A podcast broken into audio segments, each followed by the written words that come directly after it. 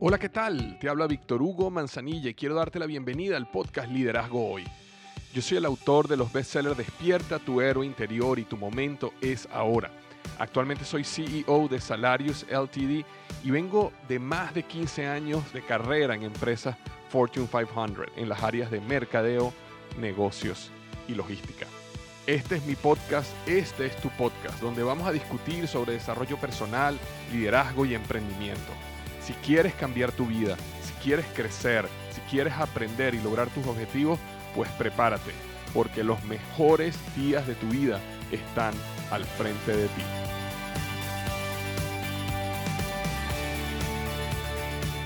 Hola, ¿qué tal? Bienvenido al episodio número 243, 243 del podcast Liderazgo Hoy. Vamos a estar hablando sobre cinco características de los grandes innovadores. Cinco características de los grandes innovadores y cómo desarrollarlas. Cinco características de los grandes innovadores y cómo desarrollarlas. Esto, en estos días estuve leyendo el libro Invent and Wonder de Jeff Bezos y, y realmente no lo he terminado todavía. Así que estoy todavía en la parte de invent y no de wonder. Y la traducción de invent and wonder sería como inventa, es decir, crea.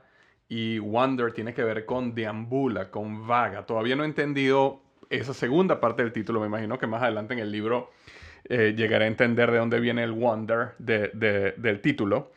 Pero cuando estaba leyendo este libro, la introducción de este libro la escribió una persona que se llama Walter Isaacson. Y Walter Isaacson es el autor de varias biografías, entre ellas la biografía de Steve Jobs y muchas otras muy, muy, muy famosas. De hecho, este, comenzando el libro, y les leo, eh, bueno, digamos textualmente, aunque voy a traducir acá, dice, este, eh, ah, normalmente me preguntan, dice Walter Isaacson, dice, normalmente me preguntan, de las personas que viven hoy, ¿a quién consideraría yo que está en la misma liga que aquellos de los cuales yo he escrito como biógrafo o su biografía? Leonardo da Vinci, Benjamin Franklin, Ada Lovelace, Steve Jobs y Albert Einstein.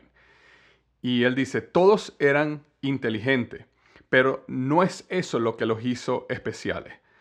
Eh, las personas inteligentes eh, hay muchas y normalmente no llegan a mucho. Lo que realmente cuenta es ser creativo e imaginativo. Y eso es lo que hace a una persona un verdadero innovador. Y por eso mi respuesta a la pregunta es Jeff Bezos. Y Jeff Bezos, eh, para las personas que no saben, es el CEO y fundador de Amazon. Y bueno, como Amazon, su gran compañía, Está dentro de Amazon muchas cosas como Amazon AWS o AWS, que tiene que ver con todos los servidores y eh, servicios de, digamos, de renta de servidores. Y también, bueno, empresas que están haciendo eh, viajes al espacio y muchas otras cosas que él está involucrado, como eh, también es dueño del Washington Post y otros, ¿no? Y, y, como sabemos, para el momento que se está grabando este, este episodio, es el, el hombre más rico del mundo, Jeff Bezos. Entonces, cuando yo estaba leyendo este eh, libro, en la introducción, Walter Isaacson habla de cinco características que él ve en este tipo de personas, como Jeff Bezos, como Albert Einstein, como este, Leonardo da Vinci. Y me, llamaron mucho la atención porque evidentemente guardando las distancias y no es que uno se sienta pueda llegar a un nivel como lo puede tener un Leonardo da Vinci o un Jeff Bezos, sí, sí me llaman la atención esas características y cómo nosotros podemos desarrollarlas. Y eso es lo que quiero hablarles en el episodio de hoy. Pero antes de comenzar, queremos darle la gracia a nuestro patrocinador del episodio de hoy, que es Ring. Y Ring nos dice lo siguiente, con un videotimbre, con un videotimbre, perdón, Ring, puedes mantenerte conectado a tu hogar desde donde sea. Si traen a tu puerta ese paquete que estás esperando o llega una visita sorpresa, tú recibes una alerta y puedes verlos, escucharlos y hablar con ellos desde tu celular. Además, con Ring es fácil proteger todo tu hogar, con timbres, cámaras de seguridad y una alarma que puedes instalar tú mismo. Todo diseñado para mantenerte seguro a ti mismo, tu familia y tus pertenencias. Estés donde estés, con Ring puedes ver qué está pasando en tu hogar con la app de Ring. En el caso mío, eh, donde yo utilizo Ring y se me hace muy muy útil es cuando salgo a hacer ejercicio, eh, como lo he comentado antes, eh, con una cámara de Ring que la tengo dentro de mi casa, yo puedo salir y puedo salir a trotar y en cualquier momento con mi celular, mientras troto, puedo ver que todo está bien en mi casa, porque a veces tengo que salir a trotar y mis hijos están acá y tengo que dejarlos solos y me da mucha más tranquilidad poder verlos. Antes yo lo que hacía era que llamaba a Benjamín, a mi hijo mayor, al teléfono y bueno, él me decía que todo estaba bien, pero sin embargo eh, verlos me da muchísima más tranquilidad, no tengo que llamarlo, puedo hacerlo mientras troto y llego a mi casa de vuelta tranquilo de que todo está bien en mi hogar mientras yo estaba afuera. Entonces, obtén una oferta especial para la compra de tu kit de bienvenida Ring cuando visites ring.com diagonal Victor, ring.com diagonal Victor. El kit de bienvenida incluye el video timbre Ring Doorbell 3 y el Chime Pro. Es todo lo que necesitas para comenzar a construir hoy mismo seguridad a tu medida para tu hogar. Solo visita ring.com diagonal Victor. Esto es ring.com barra diagonal Victor y ahí podrás obtener tu oferta. Muchísimas gracias a Ring por ser el patrocinador de este episodio número 243 del podcast Liderazgo. Y como les comentaba, vamos a estar hablando sobre estas cinco características, así que vamos a comenzar de una vez con estas cinco características. Entonces, acá, eh, eh, con el libro en mano, quería contarte que esta primera característica que habla Walter Isaacson es ser apasionadamente curioso, ser apasionadamente curioso. Y él comenta acá sobre la capacidad de curiosidad de muchos de ellos. Eh, da ejemplo, por ejemplo, de Leonardo da Vinci, donde Leonardo da Vinci era una persona que eh, hacía muchísimas preguntas que mm, para ti para mí nos pudieran parecer triviales. Nosotros, por ejemplo, podemos ver el cielo azul y decir que hermoso el cielo azul, pero pocas veces nos preguntamos por qué el cielo es azul, por qué tenemos, por qué lo vemos azul. Eh, muchas veces vemos un arco iris y nos parece bellísimo el arco iris, lo tomamos una foto y lo ponemos en Instagram y se lo mandamos a todo el mundo, pero rara vez nos preguntamos por qué se forma un arco iris, por qué tiene esa forma, eh, por qué sucede justo después que llueve. Y este, eh, esa característica de ser apasionadamente curioso es uno de los pilares que Walter Isaacson ve en todas estas personas, incluyendo por supuesto, por supuesto perdón, Jeff Bezos. Entonces la gran pregunta acá es, ¿cómo nosotros podemos desarrollar esa pasión por la curiosidad? Porque si tú eres una persona que está escuchando este episodio, ya eres apasionadamente curioso, magnífico. Y, eso está eh, buenísimo, ¿no? ya, ya lo tienes, check, ¿no?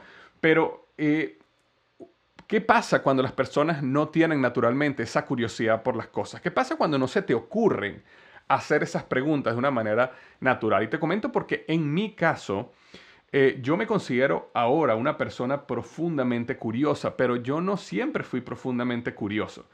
Y yo creo que eh, la curiosidad es algo que se desarrolla a medida que tú te involucras más dentro de un nuevo mundo. Y la curiosidad es algo que puedes desarrollar si tú intencionalmente buscas aprender nuevas cosas en tu vida que no son parte de tu día a día. Cuando nosotros vivimos una vida, eh, como yo digo en mi libro Despierta tu interior, en el mundo ordinario, estamos en un mundo donde lo conocemos todo, donde básicamente nos, nos regimos bajo, bajo ciertas reglas, normas, valores, principios, eh, eh, bueno, eso, reglas del juego que conocemos muy bien. Y esta nueva, este nuevo mundo de tecnología donde nos da básicamente toda la información masticada, donde podemos leer un libro en tan solo cinco minutos con un app que te lo resume, en donde matamos nuestro tiempo, como yo digo, matamos vida eh, viendo redes sociales donde básicamente nos dan segundos y 10, 15 segundos aquí y allá de información. Este, lo que hace eso es que nos adormece nuestra capacidad natural y nuestro deseo de ser curioso. Es como, es como, imagínate una persona que pudiera desarrollar esa pasión eh, por catar, por disfrutar, por entrenar su paladar para eh, poder eh, disfrutar y apreciar diferentes sabores, pero tú le estuvieras dando McDonald's todos los días. Entonces, naturalmente, tú matas esa capacidad que tiene la persona de, desarrollar su gusto a un punto donde pueda apreciar los diferentes sabores. Eh, yo tengo amigos que son, por ejemplo, especialistas en el café y han logrado desarrollar por medio de técnicas eh, una, una capacidad de degustar el café entre sus, entre sus tonos dulces, amargos y diferentes tipos y niveles. Y exactamente igual sucede con el vino y sucede con la, con la comida en general. Bueno, nuestra curiosidad en mi opinión, es similar. Es como un músculo que nosotros adormecemos día a día si estamos sumergidos en este mundo de superficialidad. Y nuevamente, cuando digo superficialidad no me refiero simplemente a la vida superficial de, eh, tonterías y de, este, no sé, los, la, ¿cómo decirlo? La, mm, el mundo este de los Lamborghini, Ferraris, viajes, mundo, superficialidad humana, eh, cuerpos perfectamente y eso que vemos en las redes sociales. Por supuesto que está esa superficialidad, pero me refiero también a la superficialidad de los temas, de las noticias que vemos, de lo poco que leemos, de la, la, la cómo nosotros obtenemos nuestra información previamente masticada y digerida y analizada por otra persona. Entonces, eso nos hace ser personas eh, este, dóciles en el pensamiento y nos hace ser personas eh, flojas para pensar y darle doble clic a los temas e investigar y ser curioso por aprender un poco más. Yo creo que no hay nada más poderoso que eh, forzarte intencionalmente a descubrir un nuevo mundo del cual tú no sabes nada. Es como comenzar ese proceso de descubrimiento de algo, algo que tú creas que puedas tener interés o te gustaría aprender. Y los libros, por ejemplo, son un campo tremendo para descubrir nuevos temas, pero no necesariamente tiene que ser los libros. Es simplemente escoger algo, algo en tu vida que eh, tú tengas cierto interés o cierta atracción y dedicar un tiempo a investigar y sumergirte en ese mundo. Puede ser algo como eh, el ajedrez, por ejemplo, puede ser algo como eh, aprender sobre poesía, puede ser algo sobre aprender a programar computadoras. Y, nuevamente, aquí no importa la edad, no importa lo que sepas, no importa nada, porque el objetivo aquí no es eh, que vas a crear un negocio y te vas a hacer millonario con ese negocio. El objetivo aquí es simplemente desarrollar esa capacidad de curiosidad. Y cuando tú desarrollas esa capacidad de curiosidad acerca de algo, empiezas a volverte un, poquito, un, poco cada vez más interesado en, wow, si, si en este mundo que yo no sabía nada al respecto, ahora siento esta pasión y este deseo de aprender tanto sobre, digamos, el ajedrez, por darte un ejemplo, este, ¿qué otros mundos habrá allá afuera en los cuales yo no tengo conocimiento y pudiera sumergirme también en ese mundo para aprender? Entonces, eso te va a llevar en una aventura, en una jornada de descubrir cosas nuevas, un instrumento musical, un nuevo deporte, un, una nueva, un nuevo tipo de arte, como te dije, leer sobre poesía, leer sobre cuentos, historias, novelas, aprender sobre cualquier cosa. Lo que tú quieras, que no tenga que ver, no tiene por qué ver con tu trabajo, no tiene que ver con tu día a día, no tiene que ver con tu vida en general, sino es algo nuevo que quieres sumergirte para aprender. ¿Por qué? Porque quieres nutrir, desarrollar el ser apasionadamente curioso en la vida. Y ese músculo, digámoslo así, que vas a poder empezar a desarrollar, te va a llevar a ser un poco más escéptico y un poco más eh, investigativo en todas las cosas que veas en tu día a día, lo cual te va a permitir ser una persona más profunda.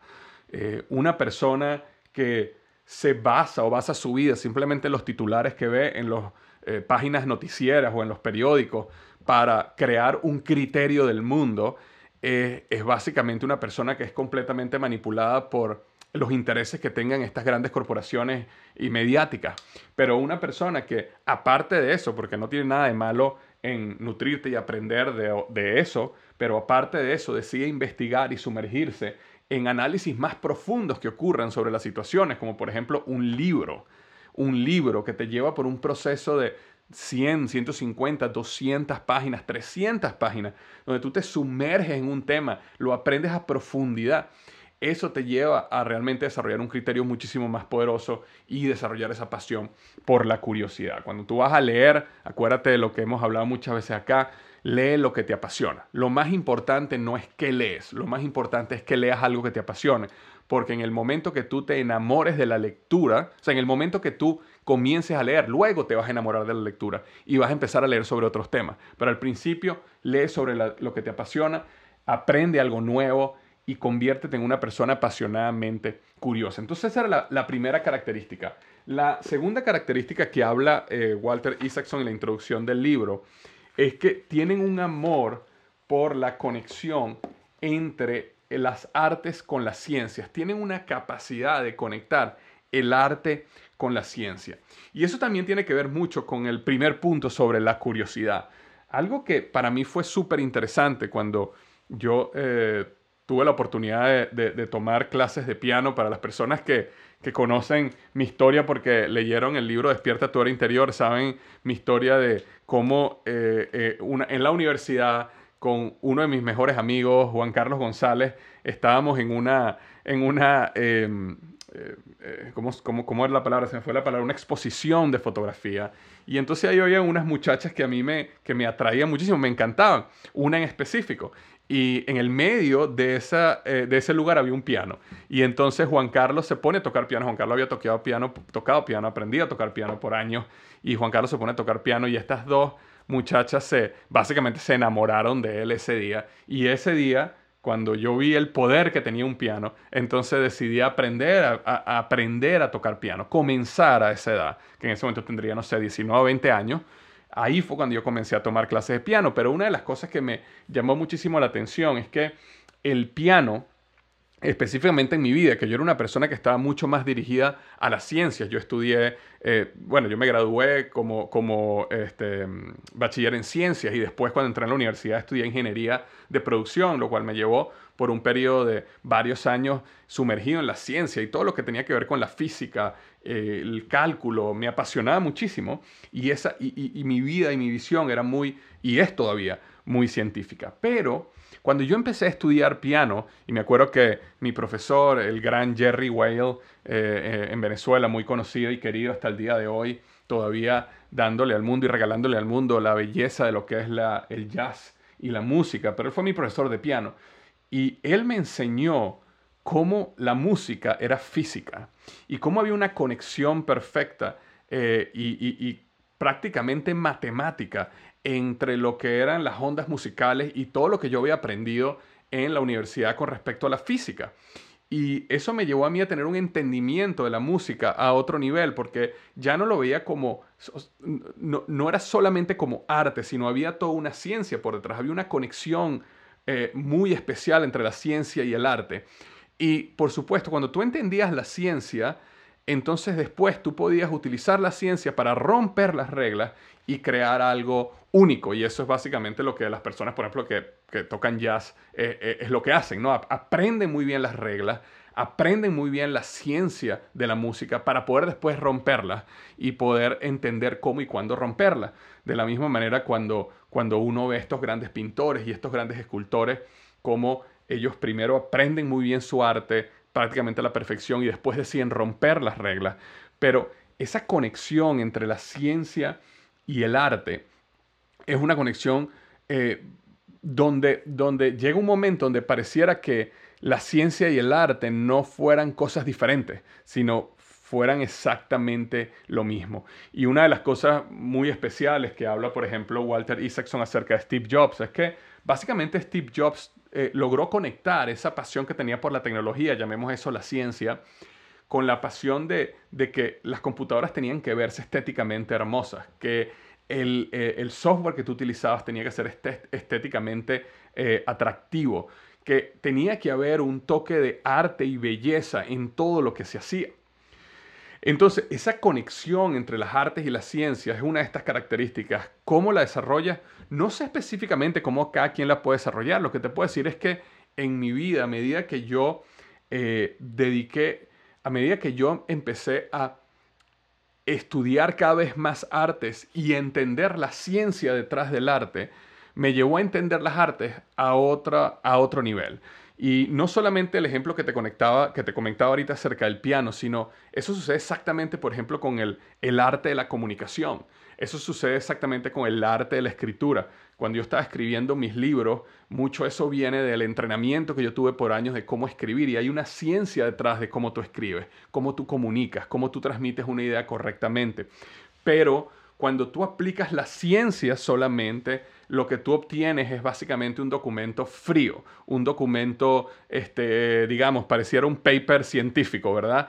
Eh, pero cuando tú aprendes la ciencia en el arte de la comunicación, tú puedes empezar a agregarle la pasión y toda esa parte, llamémosla espiritual. Y cuando digo espiritual no me quiero referir para nada religiosa, sino me quiero decir esa parte del espíritu a lo que escribe. Y entonces cuando tú escribes algo o lees algo, es lo que te hace al final llorar, lo que te hace al final, lo que te mueve el corazón, lo que conecta contigo de una manera muy profunda.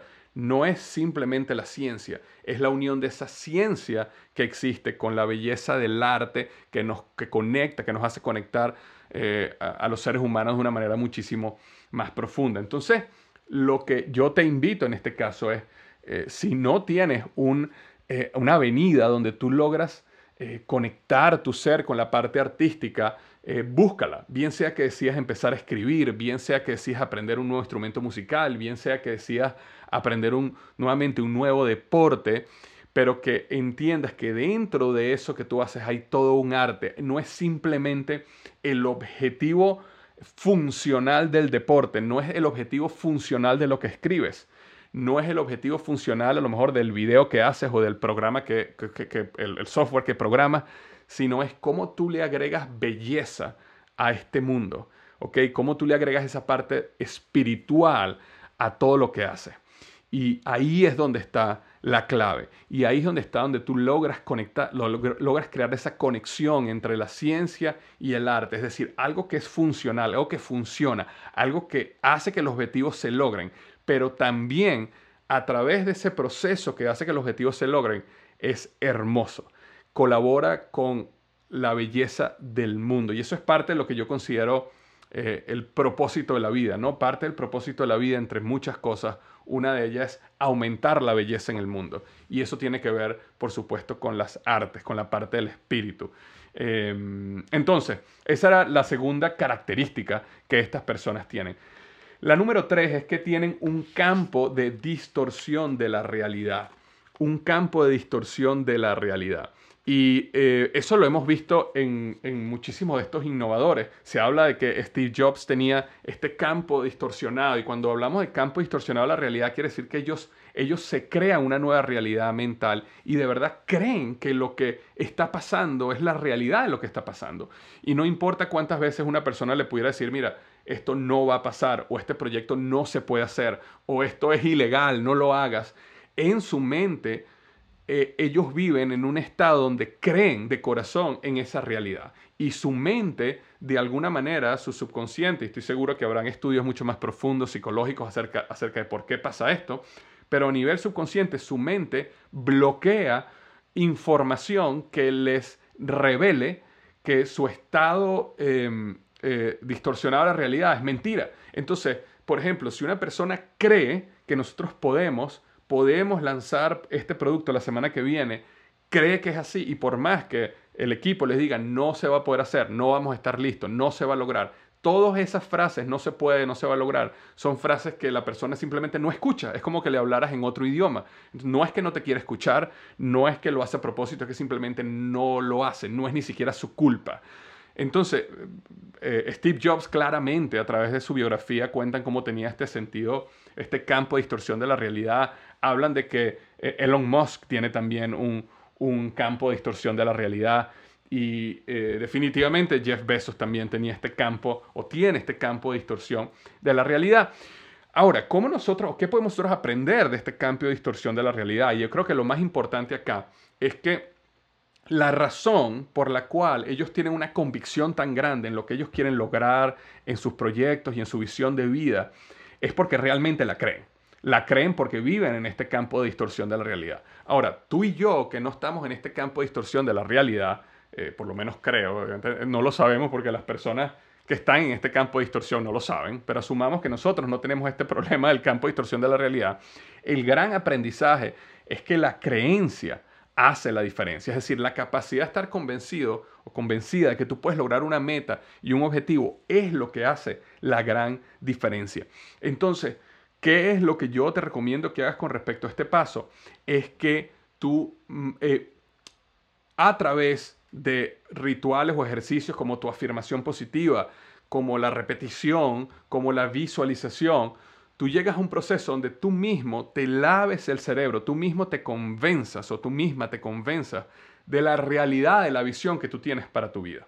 ¿Por qué? Porque el subconsciente, como lo hemos hablado aquí muchas veces antes, básicamente el subconsciente es como si tuviera una fábrica con mil empleados haciendo realidad, trabajando día y noche para hacer realidad lo que tú crees que es verdad. No, tu subconsciente no está buscando hacer realidad tu sueño. Tu subconsciente no está buscando hacer realidad lo que es mejor para ti. Tu subconsciente no está buscando hacer realidad que tú te conviertes en una persona sana. Tu subconsciente está buscando hacer realidad lo que tú crees que es verdad.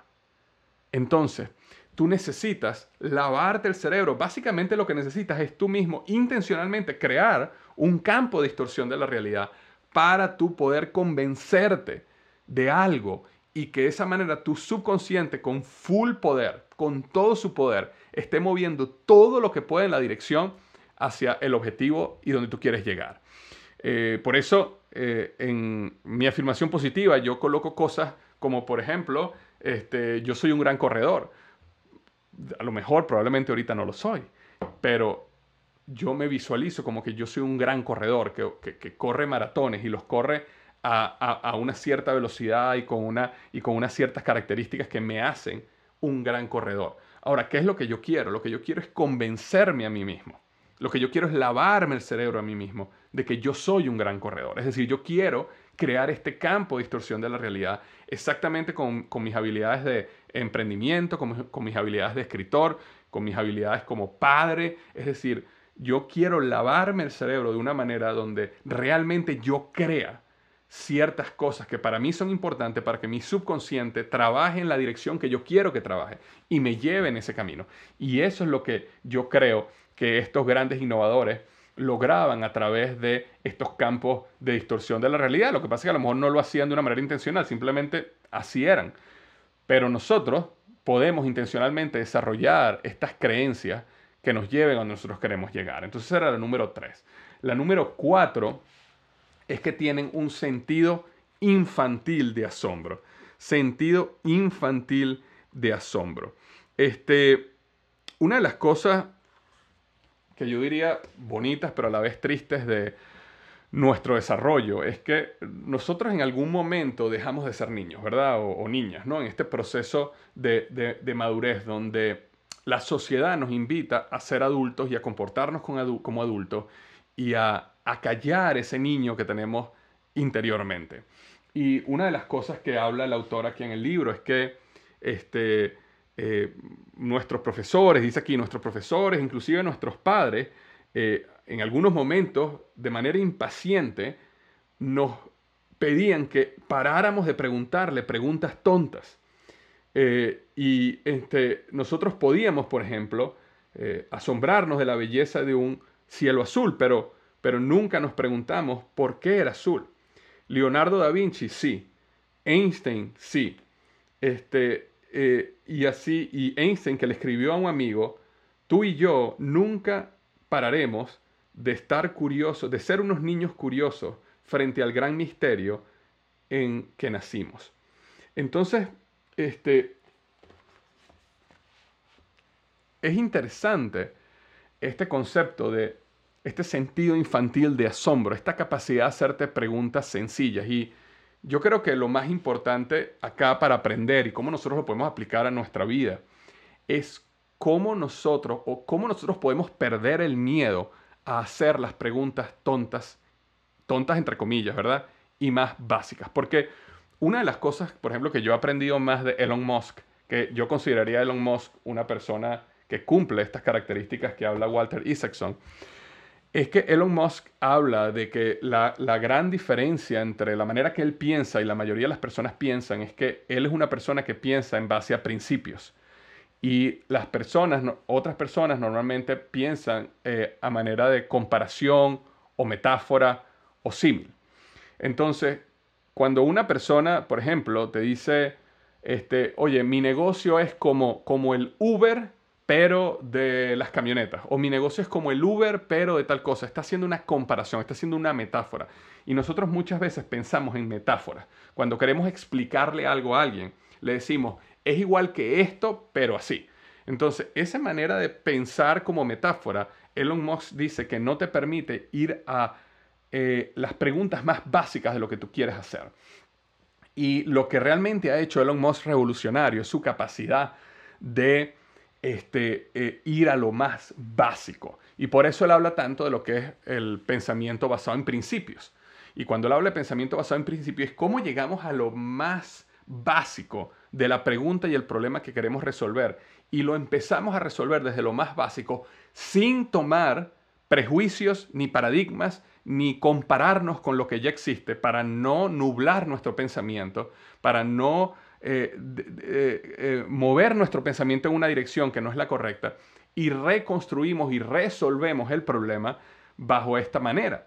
Eh, y eso es lo que lo llevó, por ejemplo, cuando él estaba creando SpaceX, de que él inicialmente viajó, creo, si mal no recuerdo, creo que era Rusia, pero puede estar equivocado el país, para comprar cohetes.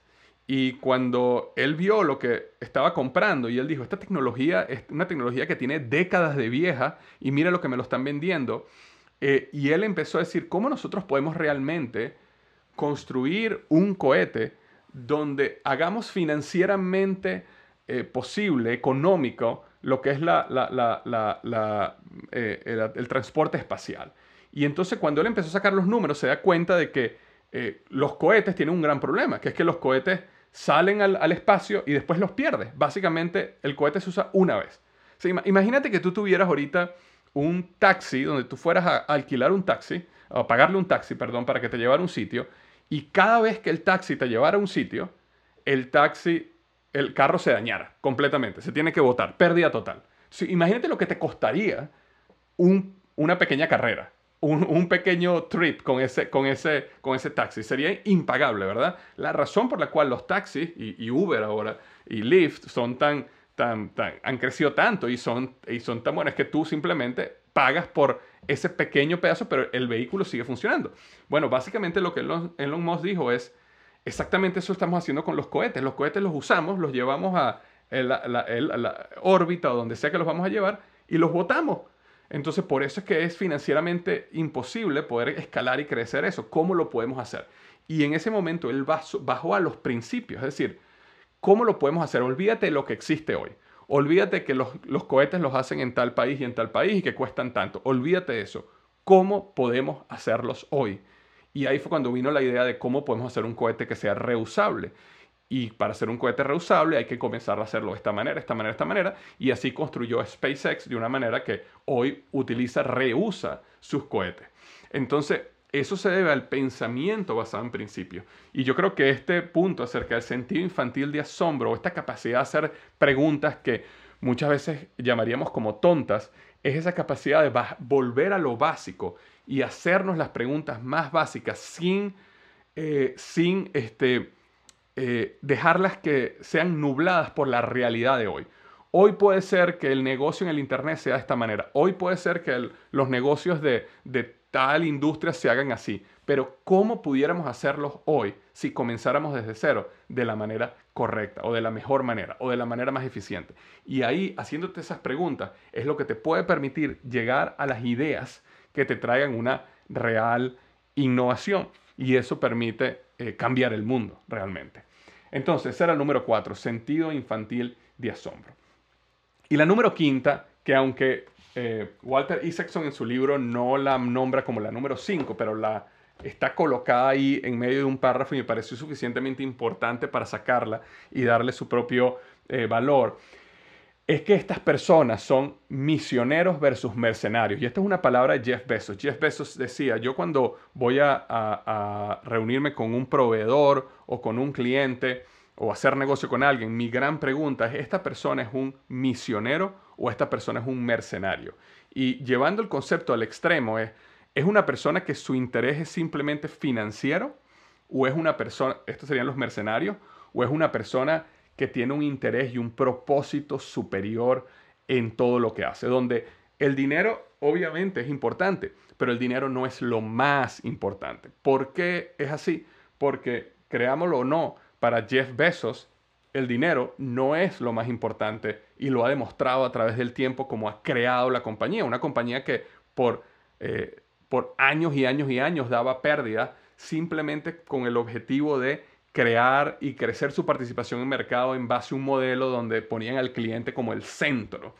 Eh, eh, y, eso se basa que su objetivo, más que hacer dinero, era cómo creamos esto.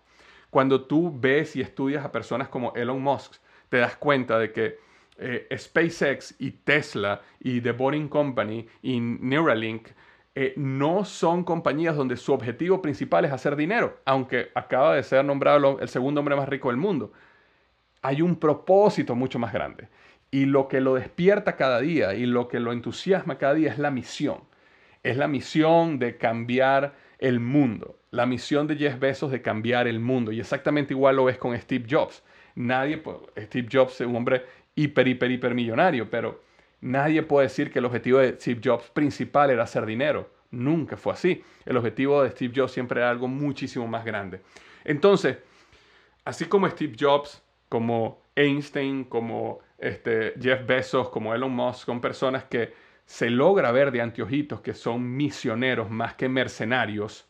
La gran pregunta aquí para ti y para mí es cómo nosotros en nuestro negocio o en nuestro trabajo o en lo que hacemos cada día, nos aseguramos de que exista un propósito superior que nos permita ver lo que hacemos como algo que está llevando a la humanidad a un mejor lugar. Y yo creo que ahí es donde está la, clave de esto. Es cómo tú, qué vuelta le das a lo que tú haces. Cómo tú enfocas tu, tu trabajo el día a día para llevar a tu familia, tus amigos y la humanidad, tus clientes, a un mejor lugar. Es decir, que tú viniste a este mundo y lo que hiciste a través de tu vida llevó a través del producto o servicio que tú creaste, a través del beneficio que tu producto o tu servicio trajo a las personas, a través de lo que tú hiciste, cómo tú llevaste a la humanidad a un mejor lugar, un paso más allá hacia lo mejor. Y cuando tú consigues ese propósito, cuando tú te conviertes en un misionero, entonces tienes una fuerza aún mucho más grande que el dinero, que el carro, que el yate, que la casa, que los viajes, que nuevamente todo eso es hermoso y es importante y kudos y hay que conseguirlo. Pero eso es secundario cuando lo más importante es esa misión, es eso que es más grande aún que esto. Porque cuando la vida es solo acerca de dinero, de yates, de casas, de viajes, eh, se vuelve aburrida muy, muy, muy, muy, muy rápido muy, muy, muy rápido. Y basta simplemente con buscar personas que ya hayan llegado hasta ahí. Eh, Jim Carrey dice, una de, sus, frases, perdón, es, como quisiera que todo el mundo se hiciera millonario para que se diera cuenta que ser millonario no te resuelve la gran mayoría de tus problemas. Entonces, este, lo que pasa es que es difícil entender eso cuando estamos del otro lado, porque pensamos que eh, esa vida, la paz financiera, viajar, los juguetes, eh, nos van a dar ese sentimiento de valor y de, y de importancia que tenemos.